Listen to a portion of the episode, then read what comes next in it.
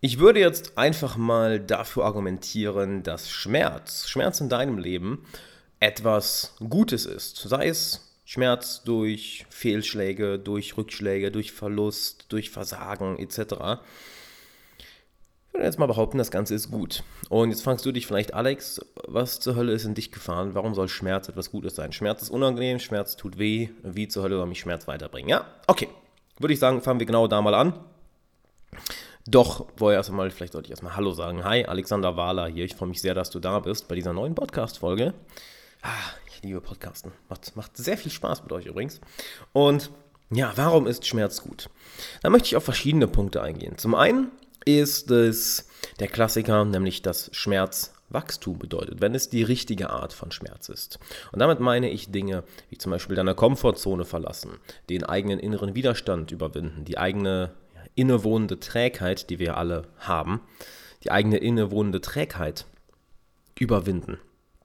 Was ja auch schmerzhaft ist, was, äh, was, was, was äh, Disziplin erfordert und was, was es erfordert, dass du über dich hinauswächst, dass du aus, ja, dass du aus deinem, ich sag mal, Equilibrium rauskommst, aus deinem Gleichgewicht und was machst, was schmerzhaft ist. Genauso, die schönste Metapher, die ja, glaube ich, jeder sofort versteht, ist das Kraftsport. Wenn du Gewichte stemmst oder am Trainieren bist, da hast du ja auch Muskelschmerz irgendwann. Und nur wenn du den durchbrichst, wirst du wachsen. Das heißt, das ist die eine Instanz, wo Schmerz etwas sehr, sehr, etwas sehr, sehr Gutes ist. Vielleicht, weil du Angst hast oder nervös bist, eine andere Person anzusprechen und es trotzdem machst und es tut weh, es ist unangenehm, es ist schmerzhaft, doch du fühlst dich danach besser. Eine, eine kalte Dusche vielleicht ist so unangenehm, doch danach, du fühlst dich großartig.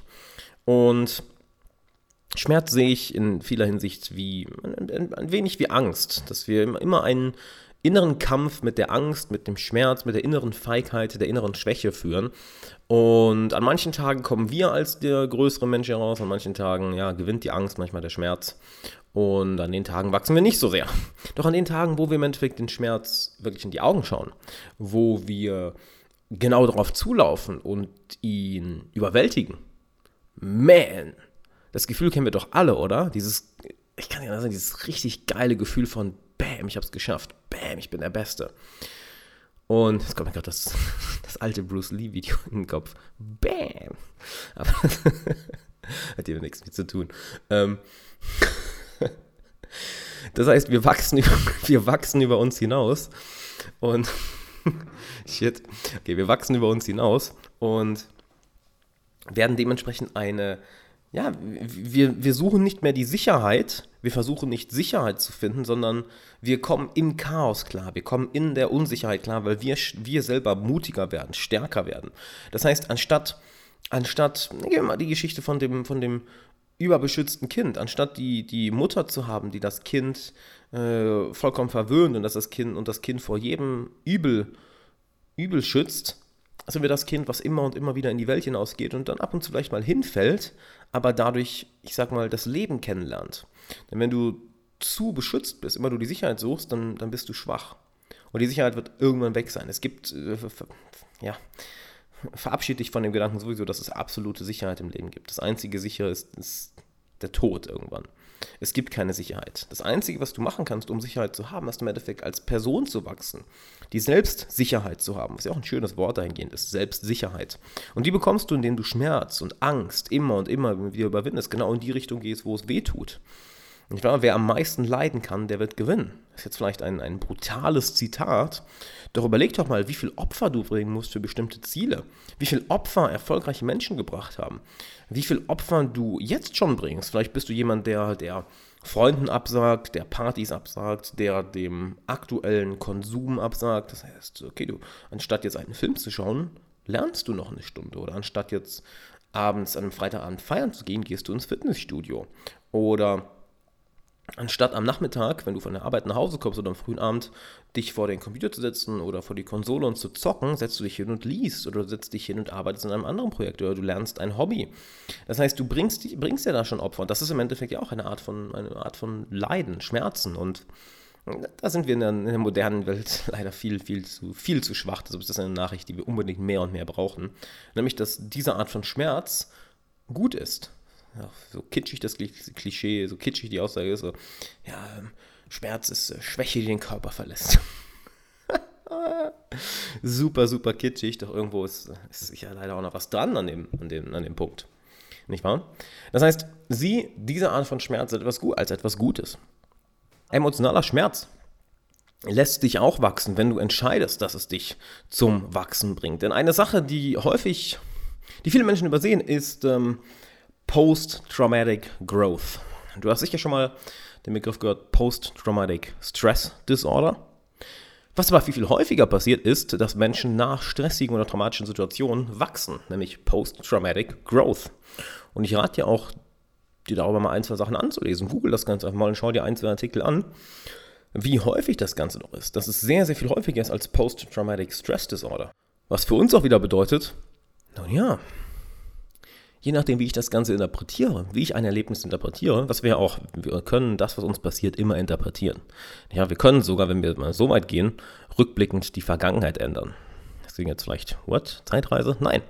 Wenn du an eine Erinnerung denkst von vor einem Jahr und du hast jetzt etwas Neues gelernt und siehst die Erinnerung durch ein anderes Licht, selbst dadurch kannst du ja, dass du die Erinnerung anders interpretierst, im Endeffekt die Vergangenheit oder den Effekt, den die Vergangenheit auf dich hat, verändern. Finde ich super interessant, den Gedanken, aber da können wir in einer anderen Folge näher drauf eingehen.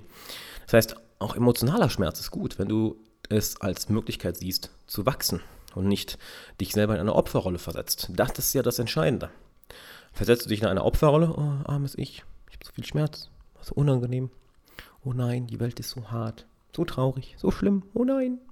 Oder sagst du, okay, ähm, tut scheiße weh, ist unangenehm, ich hasse es, ich hasse jede Sekunde gerade, ist unangenehm, aber es wird mich stärker machen mich erfahrener machen, es wird mir mehr Selbstvertrauen geben, es wird mich disziplinierter machen, es wird mich fleißiger machen, es wird mich im Leben voranbringen, es wird mich glücklicher machen. Denn das ist ein ganz anderer Punkt, auf den ich eingehen möchte in Bezug auf Schmerz.